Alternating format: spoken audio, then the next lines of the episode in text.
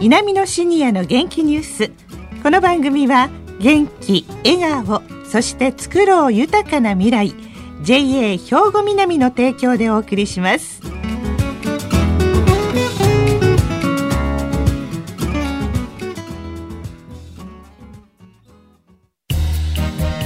皆様の元気生活を応援する JA 兵庫南。近畿最大級の農産物直売所虹色ファーミン。おすすめは JA 兵庫南エリアの新鮮な地元農産物。皆さんおはようございます。藤原まさです。南のシニアの元気ニュースの時間です。この番組は東加古川にある兵庫県の高齢者大学稲美野学園の元気なシニアの皆さんが気になったニュースや話題を取材し、ラジオをお聞きの皆さんにお伝えしているのですが、兵庫県稲美野学園も新型コロナウイルスの感染拡大防止のため、しばらくの間休校ということになっています。ということで、この稲美野シニアの元気ニュースは、これまでに取材したインタビューをテーマごとに分けてお届けしてまいります。で、今回は、お花、植物がテーマです。まず最初は、兵庫県立淡路景観園芸学校の平田藤夫さんに、花や緑を活用して人の暮らしを良くしていこうというお話を伺いました。この淡路景観園芸学校が平成11年に、ま、開校する時にね、まあ、兵庫県がこの学校を立ち上げるにあたってこう打ち出した概念なんですけれども簡単に言えば花や緑の植物をね見て楽しんだりとかあるいは食べておいしいとかっていうことだけじゃなくって町とか地域の環境を良くするとかあるいは人々の暮らしを良くするために、まあ、プロの育成からね市民ボランティアの育成までですね、まあ、幅広く教育を展開していこうとしているのがこの学校なんですね。プロの育成っていうことについては大学院レベルの教育をやっていましてそれからもう一つのプロの方は園芸療法士を育成していこうとっていうのが2番目ですねそして3番目はまちづくりのボランティアをですね育成していこうと。まあ、づくりといってもいろんなタイプがありますけれども花や緑を使って、まあ、町の中の環境だとかコミュニティをま育成していくような活動をするまあ、づくりガーデナーを育成する主にこの3つがあります。あの先ほどあのご説明しましたね。あの障害学習課程のまちづくりガーデナーのコースにですね一番たくさん来ておられるのは淡路島内の方です。その方々が淡路島内のあちこちで花緑を使った、まあ、美しい景観づくりとかですねコミュニティづくりに、ま、取り組んでいらっしゃってます。で特に淡路島は阪神・淡路大震災の時の、まあ、震源地でもあったわけですからその後のまちづくりがあちこちで行われてますけれどもそのまちづくりの中に花や緑を生かしていこうという活動がね大変盛んに行われています。花の島のイメージはあの水仙だとかですねあるいはカーネーションの栽培だとかですねそういうところからこう花の島のイメージっていうのが出てきたんだと思うんですけども最近はそういうところだけじゃなくって街角のあちこちにねそういう人たちの活躍によってふとしたところにふとこう花が咲いてると花が植えられてると育てられてるそういうところからまあ花の島のイメージもだんだん広がっているんじゃないかなというふうに思います。ね、本当に、あの、今回ね、ステイホームということで、ベランダとか庭の花に元気づけられた方も多かったのではないでしょうか。え、そして収束したら、緑に癒されに行きたいですよね。続いては、その公園の一つですね、神戸市北区の愛名里山公園です。里山ディレクターの高畑正さんにお話を伺いました。平成28年の5月に開園しまして、ま、なかなかあの、えー、ご存じない方が多いかと思います。明石海峡公園淡路地区と神戸地区2つ合わせて一つの公園になっています。で神戸地区の方は大都会の中の田舎の公園里地里山の公園ということになっています。コンセプトとしましては里地里山文化を皆さんに紹介するまた体験をしていただくという講演になってますので3つのことを考えてます。一つはあの里地里山の昔から維持されてきた美しい風景を再生して保全していくというそれからもう一つはそういう風景が維持されていく中にいろんなあの文化が継承され育まれてきています。そういった文化をもう一度こう掘り起こして時代に伝えていく。特にまあこのアイナという地域にしかないものも含めてですねあの掘り起こしていきたいと思っています。で3つ目はですねそういう里山の美しい風景の中で生き物がたくさんいるんですね。人とその自然が一緒に作り上げてきた里地里山だからですね昆虫も多いです。カエルも多いです、まあ、そういう、まあ、生き物の保全再生を取り組んでいくと、まあ、この3つがあの本園の、えー、目標で今取り組んで、えー、います。ねえ、そんな懐かしい里山の風景が広がる愛な里山公園でした。さあ、続いては食虫植物。まあ、あの、虫たちを食べる植物なんですけれども、兵庫県立フラワーセンターの土井博文さんにお話を伺っています。食虫植物って聞きますとね、まあ大体イメージ的にね、そんなに綺麗じゃない。どっちかというとこう、怖いような毒持ってそうな 噛まれそうなあるいは食べられてしまいそうなイメージも持ってらっしゃる方もいらっしゃるでしょうけど実際はねデリケートな植物なんですね。食虫植物にもまあいろんなタイプがありましてねウツボカズラってお聞きになったことあると思いますけど袋の中に虫さんを落とし込んで溶かしちゃうタイプ。それから猛仙国のように粘着式で虫をくっつけて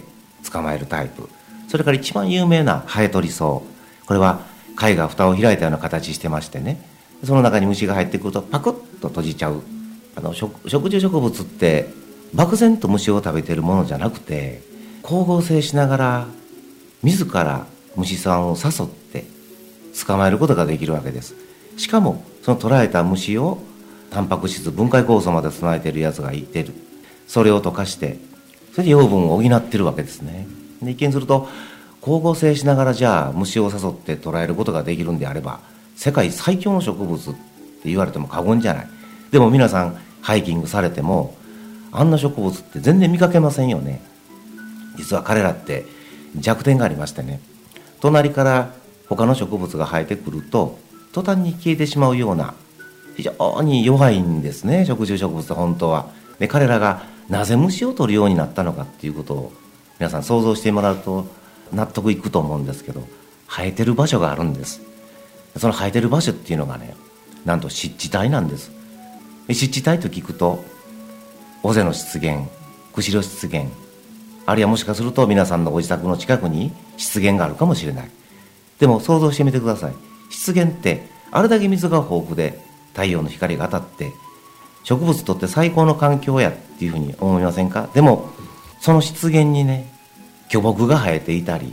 嫌な雑草たちがはびこってることは絶対ないですよね。何か一種類二種類ガマみたいなものがさーっと寂しいような光景が続きますよね湿地帯って。実は植物にとってはね湿地帯っていうのはまあ極端なこと言うと最悪の環境なんですよ。つまり水の影響を常に受けるから土の中に養分が全くないわけです。しかも水が多いから酸性の土壌になるわけですね。だから湿地帯に強い雑草の種が落ちても発芽はできてもまともに生育できないんです。最初に私が言いましたように食虫植物って植物同士の戦いに弱いんですよ。つまりおそらく彼らはだんだんだんだん生きれる場所を追い立てられていってたどり着いたのが痩せ地の湿地帯やったんですね。で彼らはどうやってこの場所で生きば行けばいいだろうかと。そこで彼らはね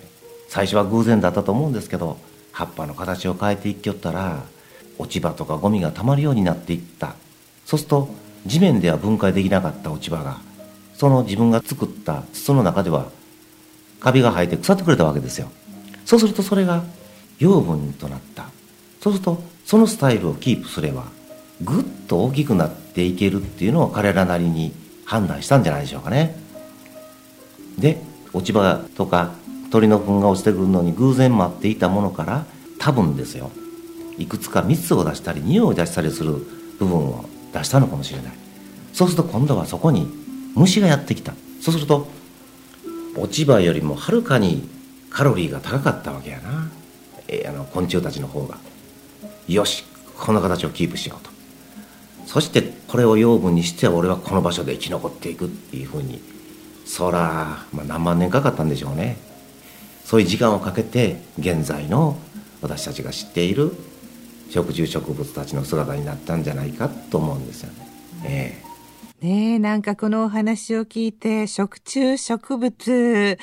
なんかけなげな雰囲気がね、可愛らしく感じるようになりました。もう本当にね、お花の世界、植物の世界って不思議がいっぱいですよね。さあ、その不思議がいっぱいというと、ここも私にとってはね、不思議がいっぱいで、発見がいっぱいでした。阿ビキ湿原。ね阿ビキ湿原の保存会会長、山下公明さんのお話です。池の沢に夕杉が咲きます。皆さん夕杉だご存知だと思うんですけども、夕方5時頃から咲いて、朝の7時にはもうしぼんで、もうそれで生涯終わります。その花を、まあ、なかなか昼間見ることできませんので、9月にこれの種を取ります。で、種を取って育てます。で、約2年から3年育てて、大きくなった苗をここへまた戻す。池の周りに戻して、夕菅の群生地を作るということで今取り組んでます。これがね、木工時期遅いんやけども、4月頃でしたらね、中村これ、キセルアザミってだから普通のアザミっていうのは上向いて咲きますわな。これあのキセルなんで、私みたいにねちょっとひねくれとんですわ。下向くもしくは横向きます。はい。で最後花が終わる時は上向いてます。はい。今度6月入ったら時その満開になって終わって今度はあの皆さん山野草好きな人はカキラントンボソウいろんな卵類が咲いてきます。でまたあの野花勝負が今結構芽が出てきてますからそれなんかを踏まえたら 6, 6月の大体10日までが一番でその頃には道中に笹指がピュッと咲いてます。もう一月ごとに顔が変わっていくんで一番いいのはまあ10月の中頃まで月に1回ずつ入ってもらったらいろんなその変化が覗いていけるかなってねこれは去年取材した葛西市の阿ビキ湿原の模様でした。まあね、今年も花が咲き始めていることでしょうね。皆様の元気生活を応援する JA 兵庫南近畿最大級の農産物直売所虹色ファーミンおすすめは JA 兵庫南エリアの新鮮な地元農産物さあ、いかがでしたか？今日は花、植物をテーマに、稲美のシニアの元気ニュースお届けいたしました。さあ、この後は兵庫ラジオカレッジの時間です。このままラジオ関西をお聞きください。稲美のシニアの元気ニュース。この番組は、元気、笑顔、そして作ろう豊かな未来、JA 兵庫南の提供でお送りしました。